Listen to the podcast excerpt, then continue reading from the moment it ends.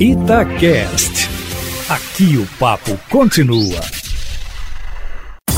Todo esporte com João Vitor Cirilo. No campo, na quadra, na piscina, no tatame, em todos os lugares. E aqui no Itacast. Um abraço para você que se liga aqui no Itacast da Itatiaia, edição 49 do podcast Todo Esporte. Desejando a você um ótimo dia, uma ótima tarde, uma ótima noite, você que nos acompanha em qualquer horário. Seguimos abordando os Jogos Olímpicos de Tóquio e hoje com um convidado que construiu uma boa história olímpica no tatame e hoje escreve sua caminhada fora das disputas. Medalhista de ouro pelo judô brasileiro em Barcelona 92, hoje diretor-geral do Comitê Olímpico Brasileiro, Rogério Sampaio está conosco para falarmos do que foi Tóquio 2020, mas também para que possamos aí projetar Paris 2024 em um ciclo que é mais curto e já está em andamento. Rogério, primeiramente um abraço, obrigado por atender a Rádio Tatiaia. Olá, amigos da Rádio Tatiaia. Um grande prazer poder participar com vocês aqui desse bate-papo. Prazer, Rogério. Prazer falar contigo. Para a gente começar, vamos fazer um balanço do time Brasil em Tóquio. Qual a visão geral do COB sobre os resultados conquistados? Muito bom, podemos falar sobre o resultado do Brasil nos Jogos Olímpicos de Tóquio. Ultrapassamos todos os, os resultados anteriores, foram 21 medalhas, 7 de ouro, um outro dado muito importante também foi que conseguimos retornar uh, de Tóquio sem nenhum caso positivo de Covid, né? Nossa delegação tinha mais de 700 pessoas, algumas ficaram mais de 30 dias e poder voltar sem nenhum caso para a gente é muito importante, né? Podemos hoje dizer que não deixamos o vírus, a Covid, eh, lá em Tóquio, né? Outro resultado muito importante também foi o trabalho feito pela nossa área de comunicação e marketing. O Comitê Olímpico do Brasil foi o, o comitê entre todos do mundo que teve o maior crescimento nas mídias sociais. Para a gente é muito importante poder comunicar e apresentar a participação, os resultados, os resultados dos nossos atletas, as histórias de cada um deles. É, nós já chegamos em Tóquio como o segundo país do mundo em número de mídias sociais, né? atrás apenas dos Estados Unidos. Continuamos na segunda posição, mas o crescimento foi o maior entre todos os países do mundo, inclusive comparando com os Estados Unidos, né? E se a gente pensar aqui eh, nas nossas mídias sociais, né, é tudo em português, eh, nós temos uma desvantagem aí para os países que se comunicam em inglês, né? Então foi um resultado importantíssimo, mas o resultado esportivo realmente é o que se destaca e para a gente é o mais importante. E pudemos acompanhar histórias belíssimas, né? Do Ebert do boxe, que venceu aquela luta no, no último round por nocaute, a, a, nossa dupla de tênis feminino, né? A Rebeca Andrade, enfim, foram dias de, de muita alegria e de muita emoção. Além das medalhas conquistadas, nós tivemos uma ampliação de modalidades no pódio para o Brasil, assim como uma série de marcas importantes, vários esportes que nunca tinham ido tão longe também. Esses resultados podem interferir positivamente na captação de investimento, desenvolvimento, é, desenvolvimento estrutural, apoio de um modo geral, Rogério? É, ao, ao final dos Jogos Olímpicos, a gente procura fazer uma leitura dos resultados que vão um pouquinho além das medalhas. Nós tivemos resultados importantíssimos em algumas modalidades, é, números que são importantes e que vão quebrando barreiras. Uma delas foi ter conquistado medalhas em 13 modalidades, né? Isso para a gente é importante para no final uh, dos jogos ampliar também o, o, o, a nossa posição, é, avançar na nossa posição no quadro de medalhas, quadro geral de medalhas. Uh, então, o primeiro número grandioso é esse, ter conquistado medalhas em 13 modalidades. Nunca, nunca havíamos ido tão longe Tivemos resultados importantes, como por exemplo a primeira medalha de ouro na ginástica artística feminina com a Re Rebeca Andrade, a primeira medalha de ouro na maratona aquática. Nós havíamos conquistado apenas uma de bronze anteriormente no Rio de Janeiro com a Poliana Kimoto, né? É, também na, na, na, na canoagem com Isaquias, né? Mais uma medalha de ouro. Ainda não havíamos conquistado ouro na canoagem. Enfim, são muitos resultados que superaram resultados anteriores E é importante ir quebrando essas barreiras, indo cada vez mais longe, é, para que a gente possa crescer e, e avançar na construção de um país que possa ser uma potência olímpica.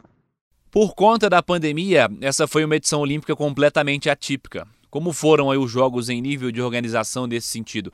E houve algo em que o cenário da pandemia alterou os planos do COB e do time Brasil para os Jogos Olímpicos? Realmente esse foi um Jogos Olímpicos atípico. A pandemia mudou uh, a data dos Jogos Olímpicos inicialmente, mas também toda a programação de organização e de treinamento do Comitê Olímpico do Brasil. Uh, tivemos que encontrar soluções para que os nossos atletas pudessem chegar no, no ápice da sua forma física, técnica, emocional. Acho que na maioria dos, dos casos conseguimos encontrar boas soluções. Uh, o resultado prova isso. Né? Acho que o, foi um grande acerto termos desenvolvido ainda em 2020 a missão Europa, né? quando pegamos os nossos atletas e levamos para treinar durante um longo período em Portugal, no Centro de Treinamento de Rio Maior. Inclusive, Rio Maior será a nossa base uh, para os Jogos Olímpicos de Paris. É, e, mas foram jogos atípicos. O, o que se parabeniza é a capacidade de organização do comitê organizador dos Jogos de Tóquio foi perfeito. Uh, pequenos detalhes, talvez, que tenham fugido à organização, mas isso faz parte de um grande evento. Uh, o povo japonês ele é muito organizado, muito disciplinado, metódico, e isso facilita muito para organizar um, um evento desse, dessa magnitude. É, o que, nos, que nós temos realmente é que parabenizar uh, o Japão pela organização e pelo, pelo evento grandioso. Como atleta, você tem experiência olímpica importantíssima no judô. Como grande judoca que foi, eu queria aproveitar a oportunidade para te pedir para comentar o desempenho da modalidade. Semana passada até conversamos aqui no podcast com a Maria Suelen. O judô teve duas medalhas conquistadas. Como você enxergou a equipe brasileira nessa disputa? Foi uma grande emoção para mim poder acompanhar as competições de judô no Nippon Budokan, uh, um ginásio que é referência no judô mundial. Pude acompanhar os principais judocas do mundo na atualidade. Sou fã dos atletas japoneses, do estilo de, de luta do judoca japonês. E acho que a, a equipe brasileira teve uma boa apresentação. Uh, duas medalhas de bronze. Tivemos a Mayra Guiar conquistando a terceira medalha olímpica dela, né? Hoje ela é a judoca brasileira com o maior número de medalhas olímpicas, três medalhas. E no mundo mesmo é muito difícil você ter alguma atleta que tenha conquistado medalhas em três edições consecutivas de Jogos Olímpicos. Lógico que a gente sempre espera mais do judô brasileiro, entendemos que podemos conquistar sempre entre três e cinco medalhas uh, a cada edição de Jogos Olímpicos, mas entendo que duas medalhas nesses Jogos de Tóquio, competindo no Japão, que é sempre uma dificuldade a mais, né?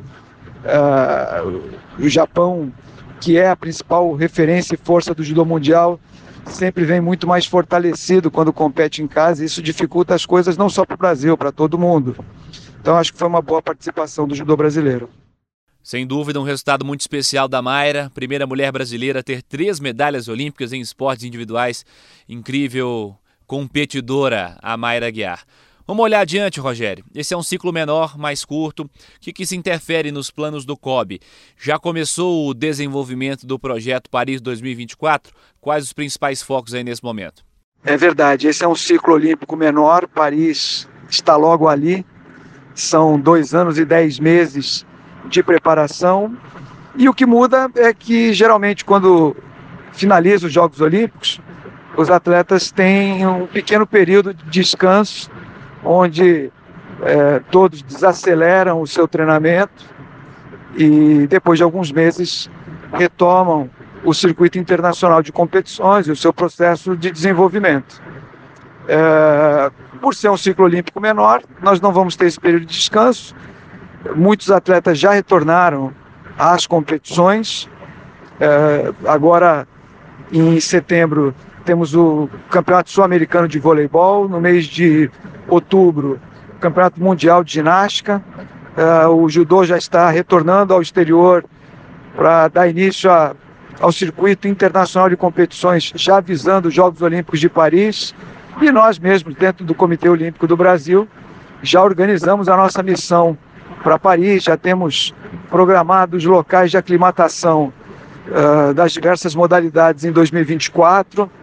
Enfim, Paris está logo ali, os Jogos de Paris, e não tem tempo para comemorar nem para descansar. Lógico que a gente comemora os resultados obtidos em Tóquio, mas temos que arregaçar as mangas e trabalhar rapidamente para ter uma boa participação em Paris.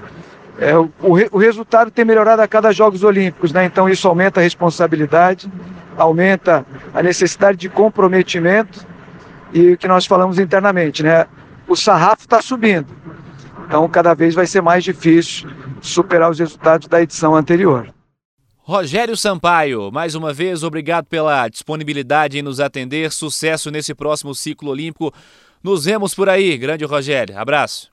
Eu é que agradeço a possibilidade de participação, é sempre um prazer poder falar com os amigos da Rádio Tatiaia. Estaremos juntos em Paris, uh, com certeza com novas conquistas, com novas histórias, histórias que possam inspirar a população brasileira uh, e transformá-la numa sociedade melhor, mais justa, mais igualitária. Esse é o nosso objetivo. Grande abraço a todos. Estaremos juntos em Paris, se Deus quiser. Rogério Sampaio, conosco aqui no podcast Todo Esporte. E o judoca, medalhista olímpico, medalhista de ouro e hoje diretor-geral do COB, Comitê Olímpico Brasileiro. Agradecendo a você que esteve conosco em mais uma edição do podcast. Siga participando pelas redes sociais: twitter.com.br instagram.com.br itatiaiaoficial ou pelas minhas redes sociais também, twitter.com.br João Vitor Cirilo, instagram.com.br João Vitor underline Cirilo. Semana que vem tem mais podcast de todo esporte aqui no Itacast. Um abraço para você e até lá. Você ouviu Todo Esporte com João Vitor Cirilo, seu esporte preferido passado a limpo.